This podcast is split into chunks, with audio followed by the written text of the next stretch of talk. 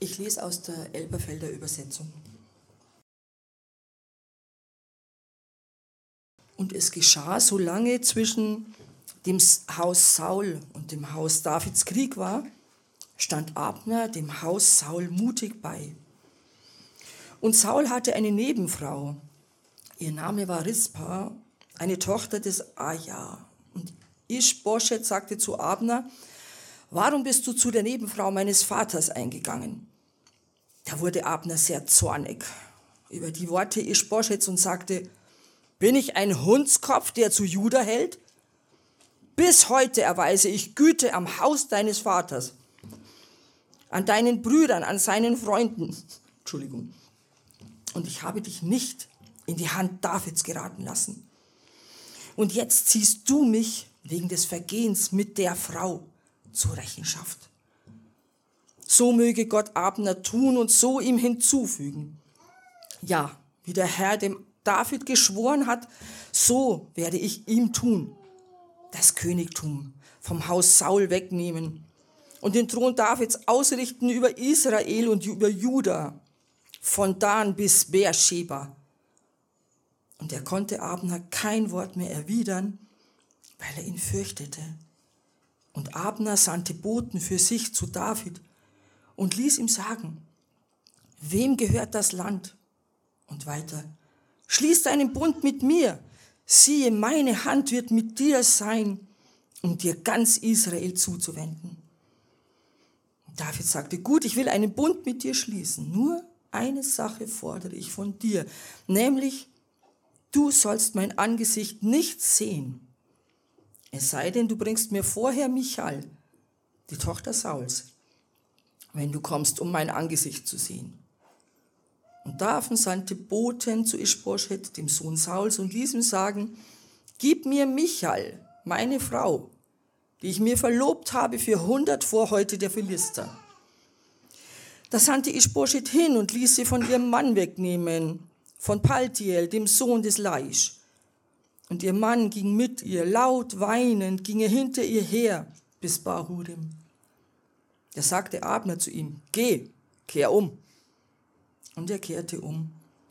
Und Abma hatte eine Unterredung mit den Ältesten Israels gehabt und gesagt, früher schon habt ihr David zum König über euch verlangt. So handelt jetzt. Denn der Herr hat zu David geredet. Durch die Hand meines Knechtes will ich mein Volk Israel retten, aus der Hand der Philister und aus der Hand aller seiner Feinde. So redete Abner auch zu den Ohren Benjamins. Dann ging aber auch hin, um zu den Ohren Davids in Hebron alles zu reden, was gut war in den Augen Israels und in den Augen des ganzen Hauses Benjamin. Als nun der Abner zu David nach Hebron kam und mit ihm 20 Männer, bereitete David Abner und den Männern, die bei ihm waren, einmal. Und Abner sagte zu David, ich will mich aufmachen und hingehen und ganz Israel zu meinem Herrn, den König, versammeln, damit sie einen Bund mit dir schließen und du über alle König bist, über alles König bist, was deine Seele begehrt. Und David entließ Abner und er ging hin in Frieden. Einen wunderschönen Sonntagmorgen wünsche ich euch allen. Ich hoffe, euch geht's gut. Ich habe eine kleine Frage für euch dabei. Jetzt sehen wir mal, wie viele von euch geschichtlich interessiert sind.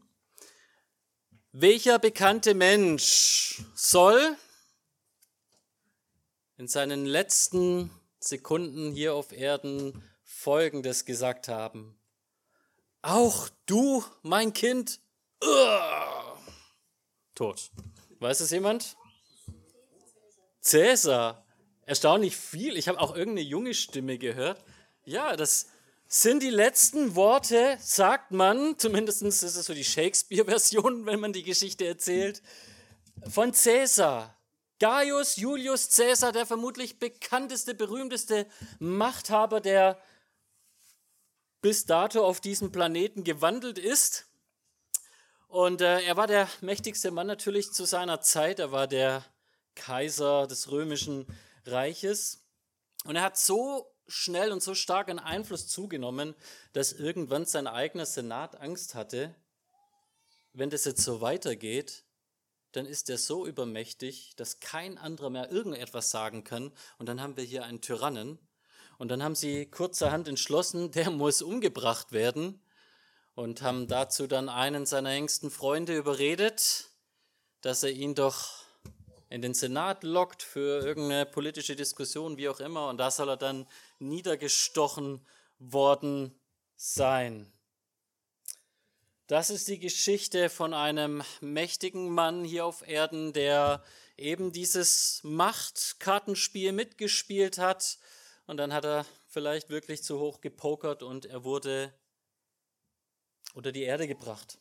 So läuft es hier auf Erden. Und wir befinden uns in einer Predigtreihe durch das zweite Buch Samuel, wo wir ganz ähnliche, intrigante und, und ja wirklich schlimme Ereignisse jetzt über Wochen und Monate ähm, bedenken wollen und anschauen wollen. Und wir haben es bisher auch so ein bisschen gesehen, dass Krieg im Lande Israel war. Und bevor wir jetzt aber in 2 Samuel einsteigen und uns unseren heutigen Text anschauen in Kapitel 3, will ich nochmal so einen kleinen Abriss geben. Ich glaube, es ist immer wieder wichtig, dass wir verstehen, was ist eigentlich die gesamte, der Gesamtzusammenhang, wo sich diese kleine Geschichte drin irgendwie bewegt weil Gott ist jemand, der nicht irgendwelche kleinen Geschichten da zusammenpackt, die irgendwie nichts miteinander zu tun haben. Gott schreibt eine Geschichte, die von Anfang bis Ende einen kohärenten roten Faden erzählt. Und die Geschichte vom Reich Israels beginnt mit einem Mann namens Abraham, den Gott berufen hat, zu ihm gesagt hat, du sollst ein neuer Stammvater werden, ein neues Reich gründen und es soll ein heiliges Reich werden. Du sollst zu einer Nation werden, auch wenn du jetzt noch kinderlos bist. Und diese Nation soll ihr eigenes Land haben, Israel. Und in diesem Land sollen sie ihr eigenes Königtum haben. Das steht schon alles im ersten Buch Moses so beschrieben.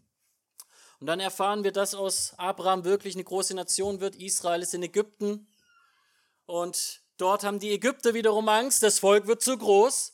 Und wenn wir die jetzt gewähren lassen, dann übermannen die uns irgendwann. Also haben die Ägypter Israel versklavt. Und dann errettet Gott dieses Volk aus Ägypten und führt es über eine Odyssee, über viele Umwege durch die Wüste hindurch ins gelobte Land Israel, Kanaan.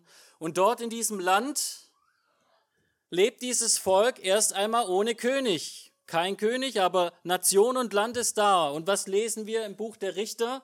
Ist die schlimmste Zeit überhaupt. Dieses Volk läuft ohne König so planlos durch die Gegend wie so ein Huhn, wo man den Kopf abgeschlagen hat, aber das noch irgendwie weiterläuft. Völlig planlos läuft dieses Volk durch die Gegend und macht alles kaputt, zerstört sich selbst.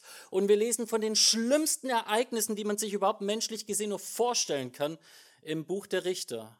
Das Buch der Richter will dir eines zeigen, wenn ein Mensch keine Führung hat, dann ist er zu allem Erdenklichen fähig. Das ist die Story vom Buch der Richter. Aber dann lesen wir, dass das Volk klagt und sagt, Mensch, wir wollen einen König und es kriegt diesen König Saul. Ein König wie die Nationen, wie die Heiden, nicht einen König wie Gott eigentlich es haben möchte. Und mit Saul geht es auch wieder bergab. Das hatten wir in 1 Samuel in der Reihe in den letzten Jahren gesehen.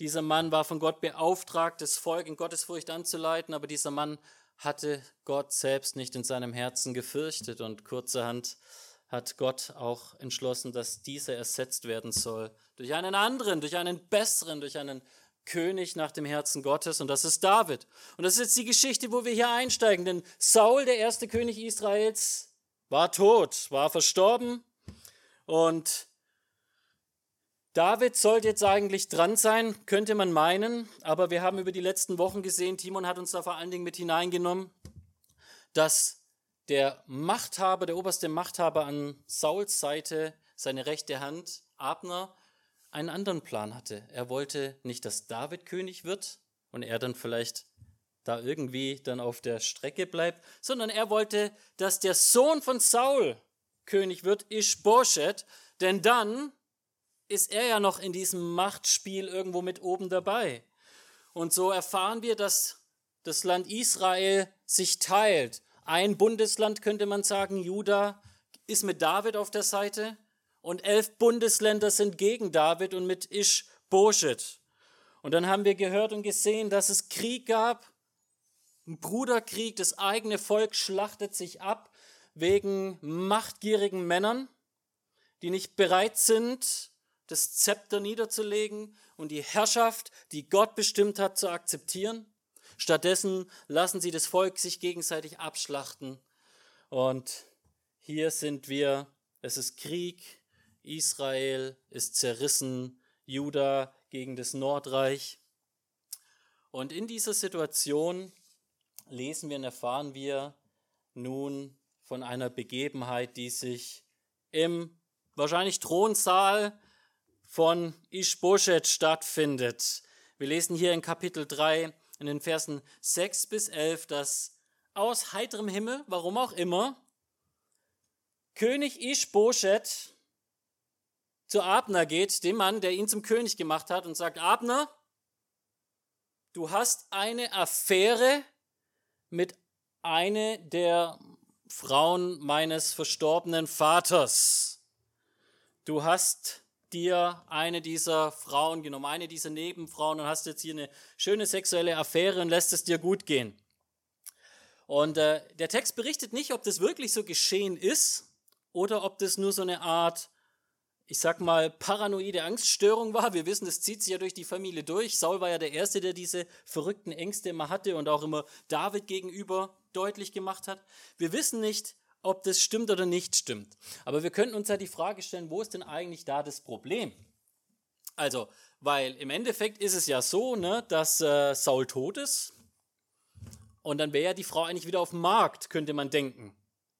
Also warum macht Ischbosche diese komische Anspielung oder warum regt er sich darüber auf? Egal, ob es stimmt, ein Gerücht ist, das er gehört hat, ob es wirklich passiert ist oder ob er sich das nur einbildet in seinem paranoiden Kopf.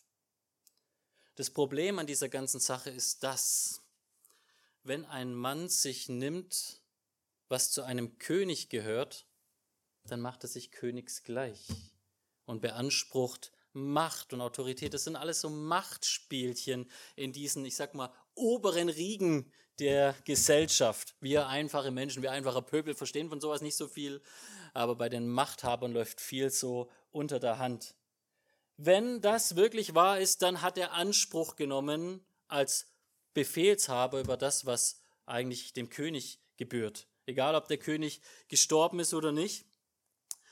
Wir sehen hier dann kein Bekenntnis von Abner darauf, dass er sagt, Mensch, das tut mir leid, dass das passiert ist oder du, da bist du irgendwie, keine Ahnung, auf dem falschen Trichter. Das stimmt alles gar nicht. Abner ab Vers 8 ist zornig und rastet aus. Und lest mal folgende Worte. Da wurde Abner sehr zornig über die Worte Ischboschets und sagte, bin ich denn ein Hundskopf? Bin ich ein dreckiger Hund in deinen Augen, der sich zu Juda, deinen Feinden hält, dass ich dir so in den Rücken fallen würde? Bis heute erweise ich doch Güte am Haus deines Vaters Saul, an seinen Brüdern und an seinen Freunden, und ich habe dich nicht in die Hand Davids geraten lassen, sondern im Gegenteil, ich habe dich ja eigentlich zum König gemacht und jetzt ziehst du gegen mich wegen so einer Geschichte mit einer Frau. Für mich klingt es fast so, als ob das wirklich wahr war. Und er sagt so, jetzt komm schon, du kannst es doch nicht so hoch werten wegen so einer Geschichte mit, mit dieser Frau. Er rastet völlig aus. Wir haben von Abner bisher viel nicht so Gutes gehört, ne? wenn wir in die letzten Wochen drüber nachdenken. Dieser Mann, sein höchstes Ziel war, sein eigenes Ich zu beschenken mit allem, was es möchte.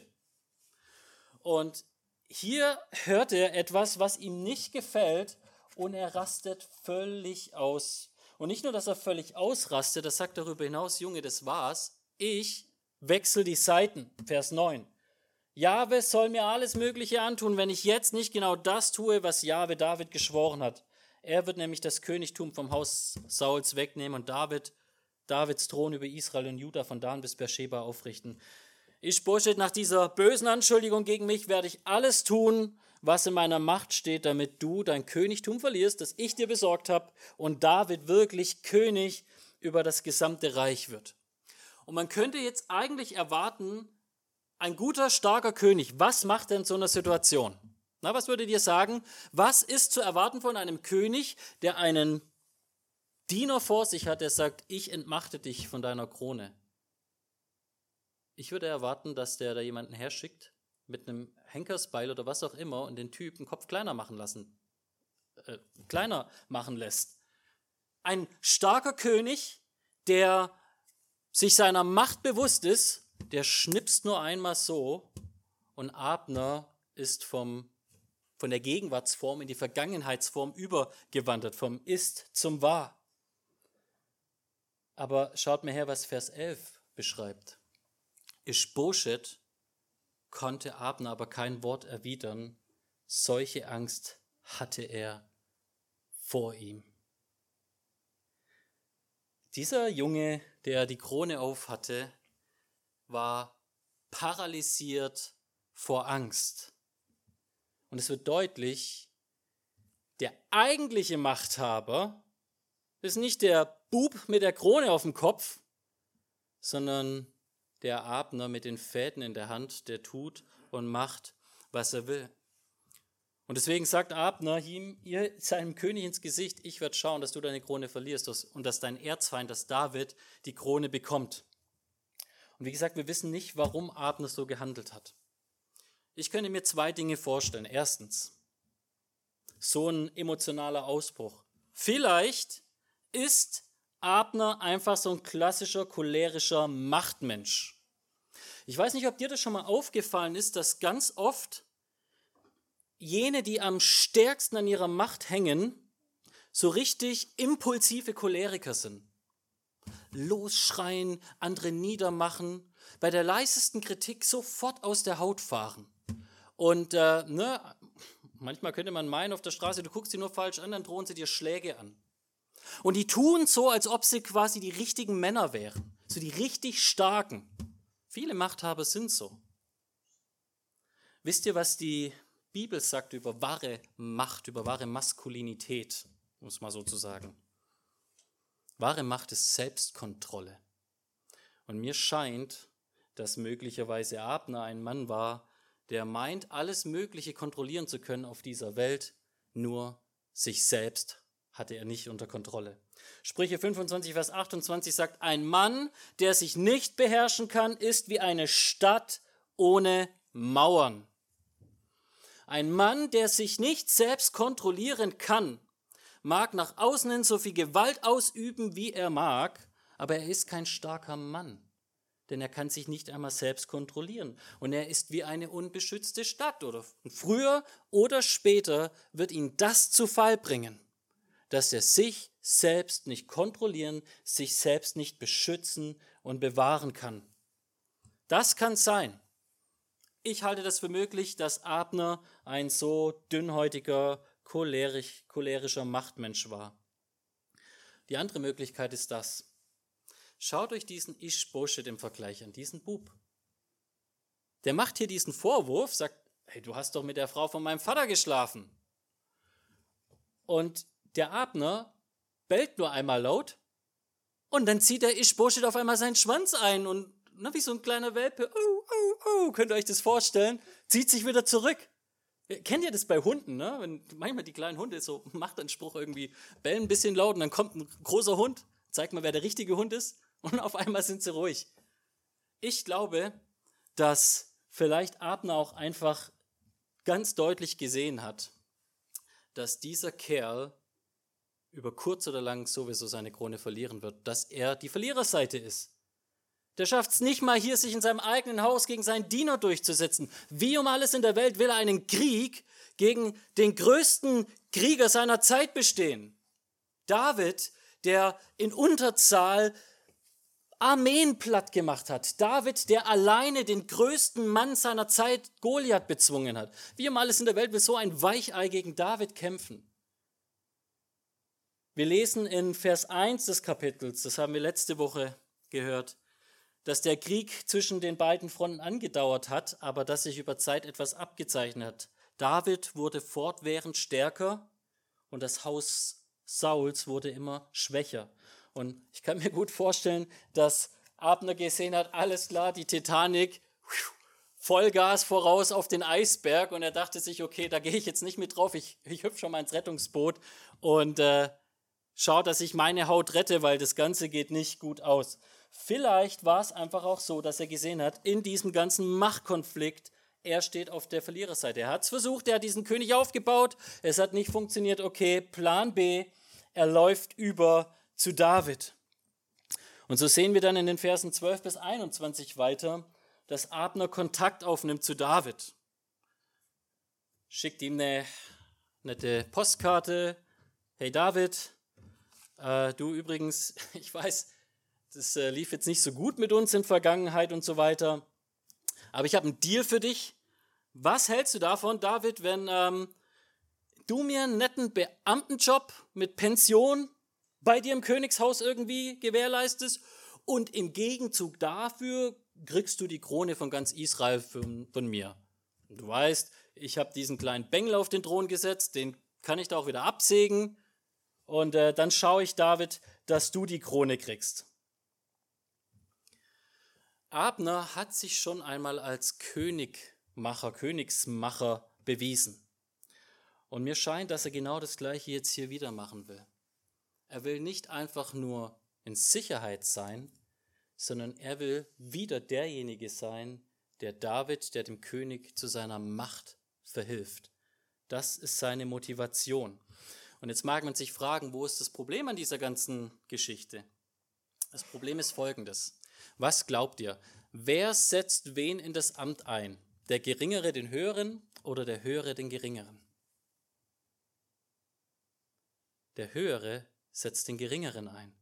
Und in der Geschichte gab es einen ganz interessanten Streit, wo das deutlich geworden ist. Wieder ihr Geschichtskundigen, der Investiturstreit. König Heinrich gegen Papst Gregor. Der König wollte seine eigenen Bischöfe einsetzen in seinem Land und der Papst hat gesagt, Pustekuchen, ich bin der Papst, ich entscheide das. Und, Gregor, äh, und, und äh, Heinrich hat einfach gesagt, ich mache das. Und Gregor hat dann kurzerhand gesagt, alles klar, ich werfe dich aus der Kirche raus. Du bist exkommuniziert, du bist jetzt ein Heide und gehst in die Hölle. Und was glaubt ihr, was in einem christlichen Land, christlich, das Volk denkt, wenn der eigene König in Richtung Hölle geht? Zack, ist, der wird abgesägt, der wird nicht mehr lang König sein. Also was passiert? Heinrich macht sich auf den Weg, der sogenannte Bußgang nach Canossa und läuft dahin und versucht Vergebung zu bekommen. Und es wird deutlich, der der Papst entscheidet, wer Bischof wird. Er setzt ein. Er ist der Höhere, nicht der König. So läuft es in dieser Welt. Das sind die Machtkämpfe und Machtstrukturen, in denen du lebst, ohne es vielleicht zu wissen. Glaubst du, dass es in der Parteipolitik anders läuft? Oder in der Firmenpolitik? Ich habe jetzt nicht viele Jahre gearbeitet in, in der Firma, aber die wenigen Jahre, den ich gearbeitet habe in der Firma, ist mir eines aufgefallen. Es werden nicht immer die kompetentesten Leute in ein Amt eingesetzt. Ganz oft Vitamin B und sonst was und du denkst dir, was für eine Pappnase ist da mein Chef? Der, der hat von Tuten und Blasen keine Ahnung und jetzt soll ich dem, muss ich dem auch noch folgen, obwohl ich weiß, es ist falsch, was der sagt oder wie auch immer. So sind die Machtstrukturen in dieser Welt. Aber David sagt, alles klar, ich mache einen Deal mit dir, aber ich mache den Deal unter meinen Konditionen, Abner. Ich habe was, was du mir zu erfüllen hast. Du darfst erst mein Angesicht sehen, wenn du mir meine Frau Michal wiederbringst. Michal, die Frau Davids, die die Tochter Sauls ist, die die Schwester von Ishbosheth ist. Seht ihr eigentlich, was für eine verrückte Story das ist? Wie intrigant und kaputt und sonst was. Und ich will ja nicht sagen, aber diese ganzen Fantasy-Buchen und Mittelalter-Romanautoren, die immer solche intriganten Geschichten schreiben, Leute, das haben die sich alle abgekupfert. Nämlich von, vom echten Leben. Solche Dinge sind da wirklich passiert. David will dieses Fräulein Michal seine Frau, die er sich erworben hat durch den Kampf gegen Goliath, er will sie wiederhaben. Saul hat sie ihm entrissen, als er David verfolgt hat und hat sie kurzerhand mit jemand anderen verheiratet. Und jetzt will David sie wieder haben. Und dann lesen wir hier diese tragische Geschichte, Vers 15 und 16. David schreibt Ischboschet, sagt, ich will meine Frau, deine Schwester zurück. Abner klärt es ab mit Ischboschet. Ischboschet folgt schickt das Mädel los und dann heißt es in Vers 15, da ließ Ischboschet sie von ihrem Mann Paltiel ben Laish wegholen. Ihr Mann ging mit ihr. Er lief laut weinend hinter ihr her bis nach Bahurim. Und schließlich sagte Abner zu ihm, hör auf zu heulen, geh zurück in dein Haus, die Frau ist weg, Junge. Seht ihr, was für eine kaputte Welt das ist, die uns da beschrieben wird in der Bibel. Und ich weiß nicht, was die Motivation Davids wirklich war. Ob er diese Frau so sehr geliebt hat, dass er sie wieder haben wollte. Wenn das so ist, stelle ich mir die Frage, warum das gleiche Kapitel ein paar Verse weiter vorne in den Versen 2 bis 6 folgende Frauen aufzählt, mit denen er alle Kinder gezeugt hat. Wir lesen dort von Ahinoam, von Abigail, von Macha, von Hagid, von Abital, von Egla und jetzt auch von Michal. Ich weiß nicht, ob David diese Frau wiederhaben wollte, weil er sie geliebt hat, oder ob das auch so ein machtpolitisches Ding war, dass er deutlich gemacht hat, ich nehme jetzt wieder meine Frau zu mir, die Tochter Sauls, und mache deutlich, ich bin der Erbe des Hauses Sauls. Vielleicht ist es so machtpolitisch, die Ausleger sind da geteilter Meinung. Eines weiß ich deutlich. David kannte die fünf Bücher Mose. Und die fünf Bücher Mose haben eigene Gesetze nur für Könige. Das sind nicht viele, das ist so ein Abschnitt, das kannst du in einer Stunde auswendig lernen oder so. David kannte diesen Abschnitt bestimmt sehr, sehr, sehr gut. Das ist der eine, der an Könige gerichtet ist. Und in diesem Abschnitt ist folgender Satz drin. Der König soll nicht viele Frauen haben, er soll sich nicht viele anschaffen. Warum? Damit sein Herz sich nicht von Gott abwendet. Und auch soll er sich nicht viel Gold und Silber im Übermaß anschaffen. Gott hat wirklich nicht viele Gebote an Könige gehabt. Aber was er ihnen geboten hat, ist, Leute, nicht viele Frauen und nicht viel Gold. Und viel ist ja immer relativ, ne? Ich würde sagen, sieben ist viel. Andere würden sagen, Genghis Khan wird sagen, es ist ja gar nichts, ich hatte tausend oder so. Ähm, wir sehen in der Geschichte Davids, dass Frauen ein großes Problem für ihn sind. Dieser Mann, der in so vielerlei Hinsicht Gott folgt, hat hier eine Schwachstelle. Er ist eine Stadt ohne Mauern, wenn es um Frauen geht. Und es ist einfach nur eine nackte Frau, die mit ihren Pobacken auf dem Dach hin und her wackelt und bei ihm brennt jegliche Sicherung durch und er ist bereit, nicht nur diese Frau zu vergewaltigen und zu sich zu holen, sondern einen Mann umzubringen und zu ermorden kaltblütig. Und alles beginnt damit, dass er, David, eine Stadt ohne Mauern ist. Und dieses ganze Thema hier, dieses Gesetz, was Gott gibt, wir wissen, dass das noch weitergeht. Oft ist es ja so, dass sich die Kinder das abschauen von ihren Eltern, was sie dort sehen. Wisst ihr, was Salomo, Davids Sohn, macht? Der häuft sich noch mehr Reichtümer an und noch mehr Frauen, unzählige Frauen von allen Stämmen, Völkern und Sprachen und Nationen. Und er hat die ausländischen Frauen geliebt und er hat die Abwechslung geliebt. Und die Frauen haben ihn zum Götzendienst verführt und Gott hat ihn abgesehen kurzerhand und das ganze Reich Israel ist untergegangen. Das war der Beginn vom Untergang, der Anfang vom Ende. Weil Menschen das Königsgebot Gottes nicht achten wollten. Es hat David persönlich ins schlimmste Kapitel seines Lebens geführt und es hat danach das ganze Reich zerstört. Und man könnte jetzt sagen, es ist wirklich immer so, alles hat sein Maß und in Maßen sind Dinge gut, in, im Übermaß sind Dinge nicht gut. Wir lesen im Wort Gottes, wer eine Frau findet, der findet etwas Gutes. Aber man kann hinzufügen, wer mehr als eine Frau findet, der schaufelt sich sein eigenes Grab. Eine Frau gut, mehr als eine Frau Katastrophe.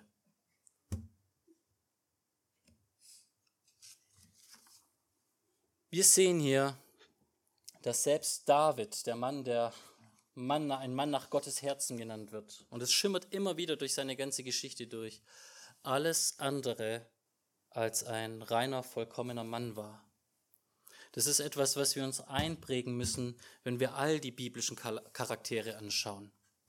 Da gibt es keinen wirklichen Helden. Nur in Teilen, nur manchmal. Abraham genau das Gleiche, brauche ich gar nicht von Anfang. Machen wir irgendwann mal anders. Und egal wen sonst, Petrus. Es ist egal, wo du hingehst. aber es sind alles immer noch Menschen mit ihren Schwächen und keine Superhelden. Und auch bei David ist es so. Nun, wir sehen, dieser Abschnitt endet mit Abner, der, wie versprochen, die Fürsten des Nordreiches für David gewinnen möchte. Und ähm, er spricht zu ihnen, in Vers 17 lesen wir, und Abner hatte eine Unterredung mit den Ältesten Israels gehabt und gesagt, Früher schon habt ihr David zum König über euch verlangt, so handelt jetzt, denn der Herr hat zu David geredet durch die Hand meines Knechtes, David will ich mein Volk Israel retten aus der Hand der Philister und aus der Hand aller seiner Feinde. Gott hat es verheißen, Gott hat es gesprochen und Abner sagt, Leute, erinnert euch daran, was Gott verheißen hat. David soll der König sein und aus seiner Hand oder durch seine Hand sollt ihr errettet werden vor euren Feinden, den Philistern, die auch immer an euren Grenzen lauern und euch einnehmen wollen. Das macht Abner, die Menschen hören und dann endet dieser Abschnitt einfach nur damit, dass alles Friede, Freude, Eierkuchen ist. Abner wird von David entlassen in seinen Frieden. Ist dir das aufgefallen? dass Abners Argument für Davids Krone Gott ist. Er geht zu den Menschen hin und sagt, hat Gott denn nicht verheißen durch den Propheten? Und es klingt so fromm. Ich will mich dafür einsetzen, dass das Wort Gottes umgesetzt wird.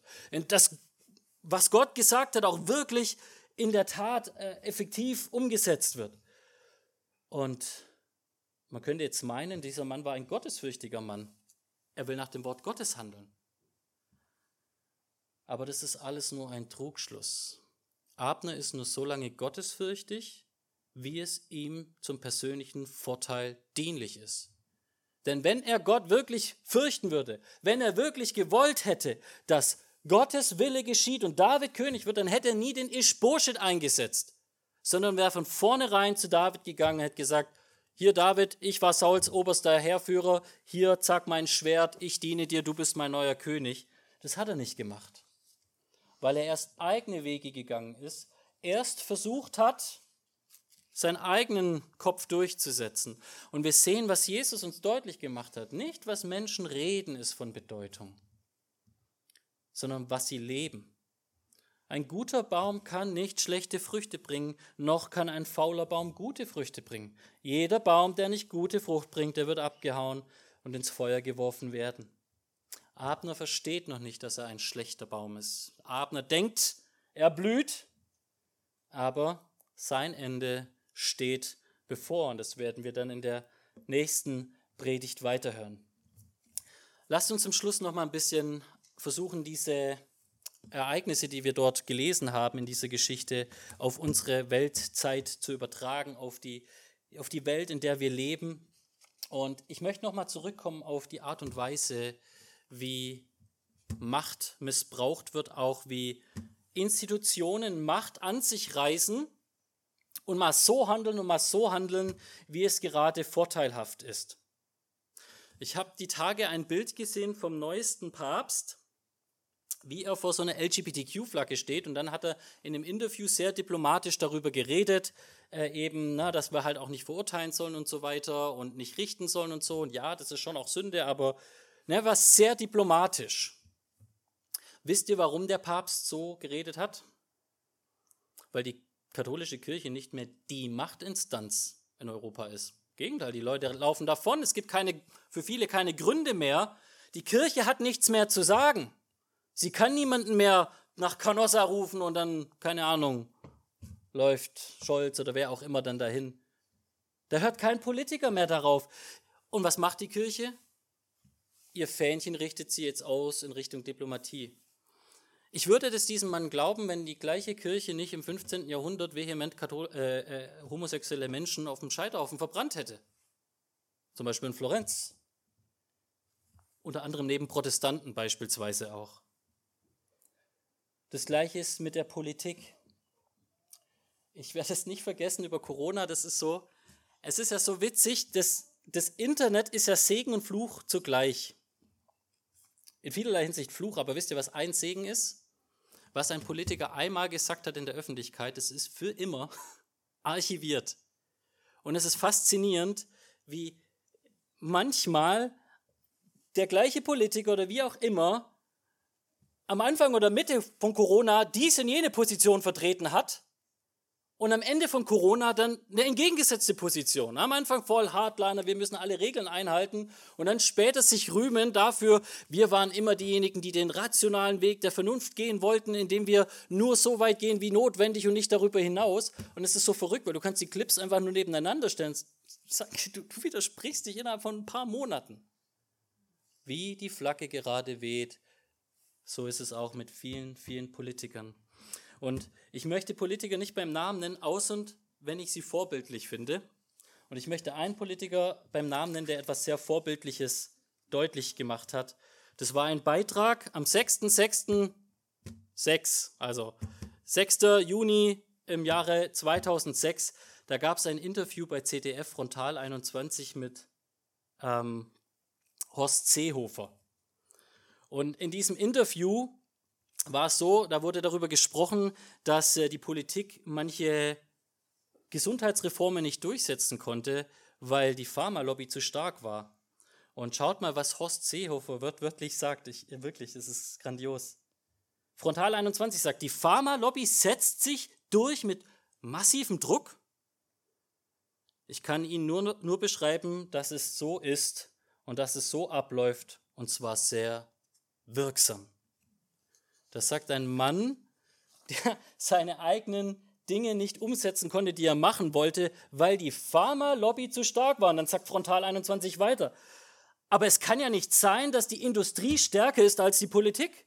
Also letzten Endes muss es doch heißen, die Politik muss sagen, nein, so geht es nicht. Seehofer, Zitat, ja, ich kann Ihnen nicht widersprechen. Zitat Ende. Ich weiß, dass wir sehr oft dabei sind, zu betonen, dass wir für unsere Regierenden und Machthaber beten sollen. Und das stimmt, weil genau das sagt 1. Timotheus 2, 1 bis 2. Ich ermahne euch nun, dass man vor allen Dingen Bitten, Gebete und Fürbitte und Danksagung darbringe für alle Menschen, für Könige und alle, die in hoher Stellung sind, damit wir ein ruhiges und stilles Leben führen können, in aller Frömmigkeit und Ehrbarkeit. Aber wir dürfen dabei nicht vergessen, dass Gott am schärfsten diejenigen richtet, ob in Kirche, oder Gesellschaft, ob Pastoren oder Politiker, die Verantwortung und Macht haben. Und das ist eine Botschaft, die will ich als Pastor nicht hören. Aber die Bibel sagt mir das. Weh dir, du musst einmal Rechenschaft abgeben für alles das, was du als Pastor getan hast. Und das Gleiche sagt er auch zu Politikern. Und Gott macht sehr deutlich, dass er auch sehr gewillt ist, Gerechtigkeit zu schaffen.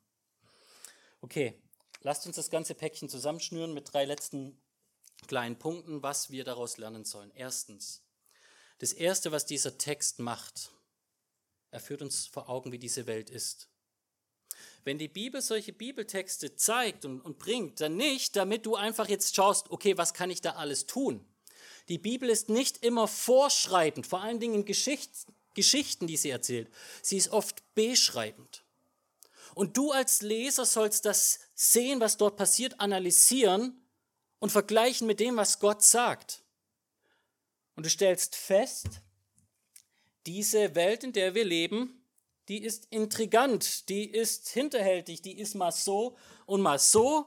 Sie versucht immer ihr Bestes durchzusetzen. Das Erste, was wir hier sehen, ist, wir sollen lernen aus diesem Text, wie unsere Welt ist. Wir sollen reflektiert sein, wir sollen verstehen lernen. Das nächste ist, eine Person wurde in diesem ganzen Text nicht oder nur marginal erwähnt, Gott.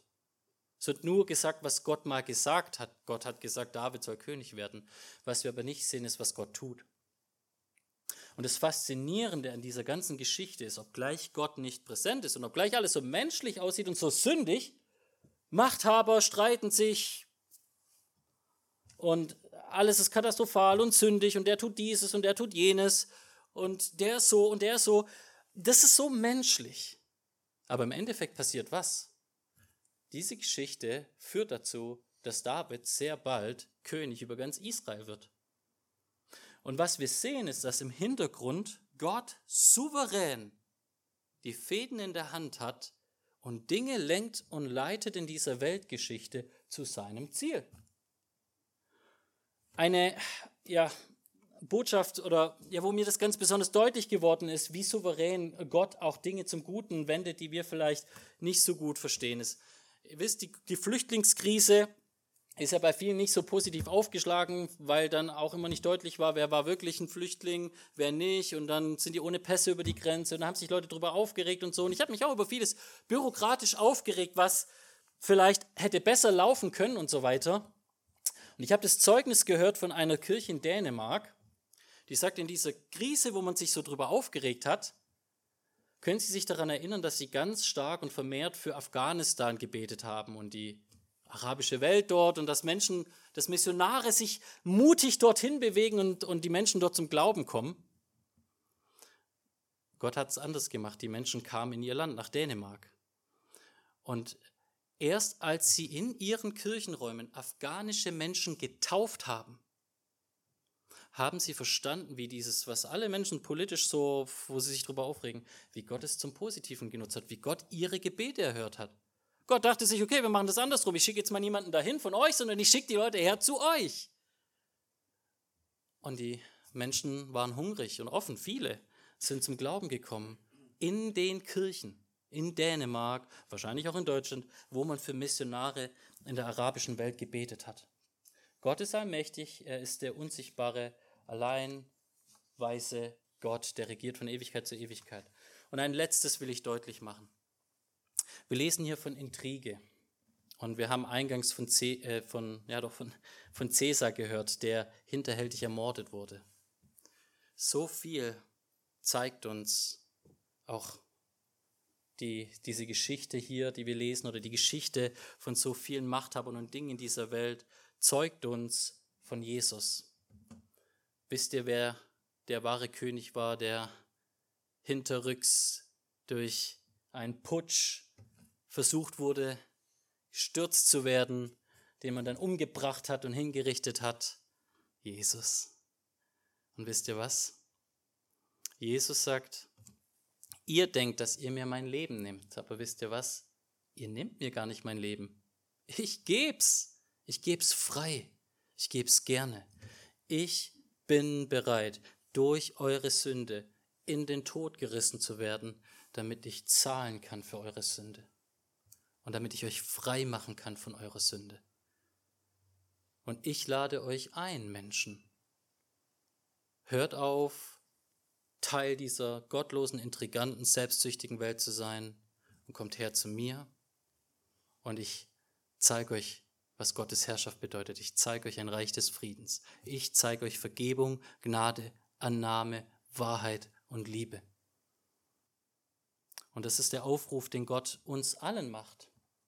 Gott sagt, komm her zu mir. Er lädt dich ein an seinen Tisch. Komm her zu mir.